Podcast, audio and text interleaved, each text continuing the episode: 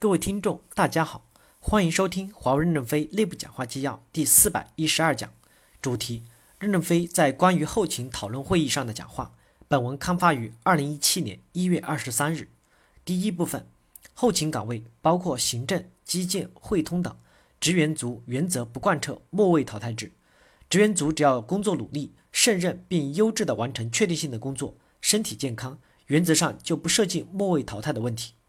后勤岗位的末位淘汰，主要针对劳动态度不好、屡教不改的员工。我们的管理不能过于严格，否则容易让人谨小慎微。比如有人抢着干活，把杯子摔坏了，这不算多大的错，多干一定会多错，这是一个基本的原理。如果有的人职业规范不够，可以与他沟通，但也不能算入末位。但是如果厨师、司机、服务员等这些岗位拒绝体检，影响进步和调薪。航母的舰长年轻化，并不要求你们年轻化。有些岗位不必强调年轻化，比如礼宾司机应该强调安全行车，只要身体健康、服务态度好，不一定要更换为年轻司机。五六十岁也不一定要求必须退休。调度科人员强调要有经验，调度科的有些老员工水平也很高，不要把职级压低了。又如国际会议中心的服务专家，也不要过高的淘汰率，只要努力工作，就不会被淘汰。与年龄、外貌无关。第二部分，二零一七年后勤等所有的非主航道体系一定要走向战时相符，加强透明度，逐渐消除腐败。第一，管住主管，后勤岗位的干部要加强轮换，避免在同一岗位任职过长时间，容易滋生腐败。加强干部的教育，宁可好好干，慢慢挣钱，也不能犯品德的错误。华为公司的规模这么大，范围这么宽，不能完全依赖制度和流程，要靠治理。也要靠人的自觉，从制定的角度加强监督，从现实主义改变行政服务，逐渐走向正轨。第二，管住小鬼，战时相符必须深入到最基层，建立这些体系，避免小鬼难缠的问题。可以从战时相符的成功的项目中选拔一些十六、十七级的特别优秀的人员，年轻、干劲大、态度好，破格提拔，走向使边缘业务与战时相符。我认为应做一个工作日记平台。员工收到单据后的第一天或第二天，必须要公示到网上。审计根据网上之后的情况，对单据流程进行审计，包括收到外包门店申请报告后，也要尽快的贴到上网上报网上去，不能扣押在基层主管的手里，不透明，容易产生违规的苗头。第三，提升采购技能，管住供应商。比如，所有的采购人员必须要例行考试，在采购大数据的比对中。能找出过去采购存在的问题，才能上岗。找不出问题的，自己没有发现，全部是通过别人发现的，说明敏感度不够。这样的采购人员是不合格的。对于问题发现多的优秀人员，也可以发奖章。对于能把自己采购部分的问题写出总结的，也是优秀员工。对于举报我们员工的供应商，可以考虑长期合作。对于行贿的合作伙伴，可以把涉案的金额乘个数加到他的成本中去，几年不变，让他们记住。不要这么干，大家回溯，我们不追究责任，但是要找出问题，接受教训。以后大家都可以在网上通过搜索业界的动态，发现新的动态线索，作为决策参考依据，也是提高自己的能力。公司继续坚持优质优价的政策不变。第三部分，合理改革薪酬结构，提倡工匠精神。后勤的编制不要精简过快，具体问题具体分析。第一，合理改革薪酬结构。让每个人都得到合理合法的收入待遇，让大家幸福的生活。最重要的是保证健康工作状态。早期我们对后勤岗位理解不够，待遇不够好，所以允许部分已离职的优秀员工再入职，在研发、市场等作战系统，杜绝凡是创业过的人再次入职，以及控制对社会创业人员的招聘。因为时代变化太快，他们已很难适应我们的新的作战模式。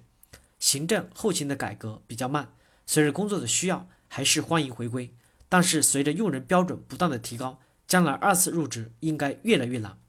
第二，打造工匠精神，根据工作质量来定职级，干一行爱一行，没有哪一行注定最适合你。有人说市场岗位好，但是市场人员的淘汰率多高？如果想换一行，就要努力的学习，学习量是非常大的。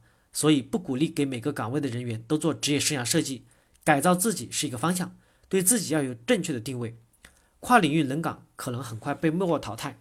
在本职岗位踏踏实实的做好，也可以达到专家级别，升职涨薪。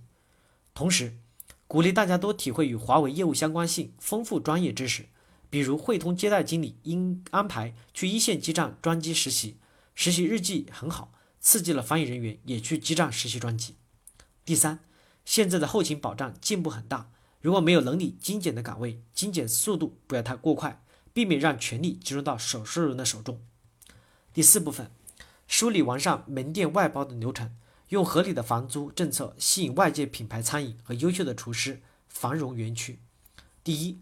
汇通董事长用六个月的时间准备，组织退休顾问梳理外包流程，组成小组管理特殊采购、特殊外包。汇通和行政负责经营管理。二零一八年条件成熟后，可切换到汇通董事会授权的后勤体系统一平台来做，加强透明度。新顾问班子成立后，合理评价。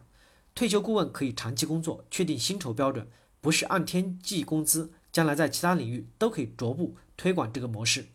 退休老干部是高股票、高收入，在动机上不存在贪腐。第二，外包门店是为了繁荣园区，把园区建成优质的社区。我们首先要相信，外包商投资后就会尽力经营好，只要不转包，成为二道房地产商，我们应宽容一些。对运营好的外包门店，可以降百分之一到百分之二的房租，表明我们的房租不会涨价，让承包人有信心的投入。但是低房租是直接给到受益人。不允许转租做二房东。以前外包出去的门店可以租金高过高，虽然不正确，暂时不再更改，要维护契约的稳定性。等到期后可以合理化，该降下来就降下来。繁荣园区总要有牺牲，让外包商有利可图，更好的繁荣我们的园区。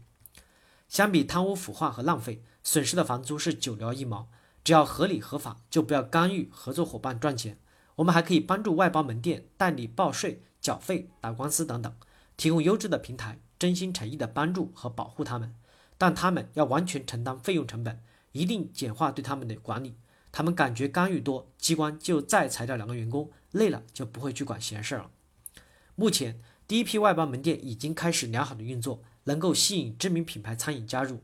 我们要继续加快装修步伐，加快合作步伐，以方便员工为中心，鼓励员工多消费。让大家更聚焦的工作，华为才能更稳定的发展。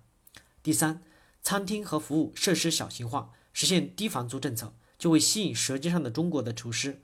厨师没有能力管大的，优秀的厨师做菜好吃，管理能力可能不够，但是管十几台的小餐厅应该没有问题。第五部分，其他的业务建议：一、关于签证。第一，签证中心也是一个重要的关系部，与使馆交往要系统。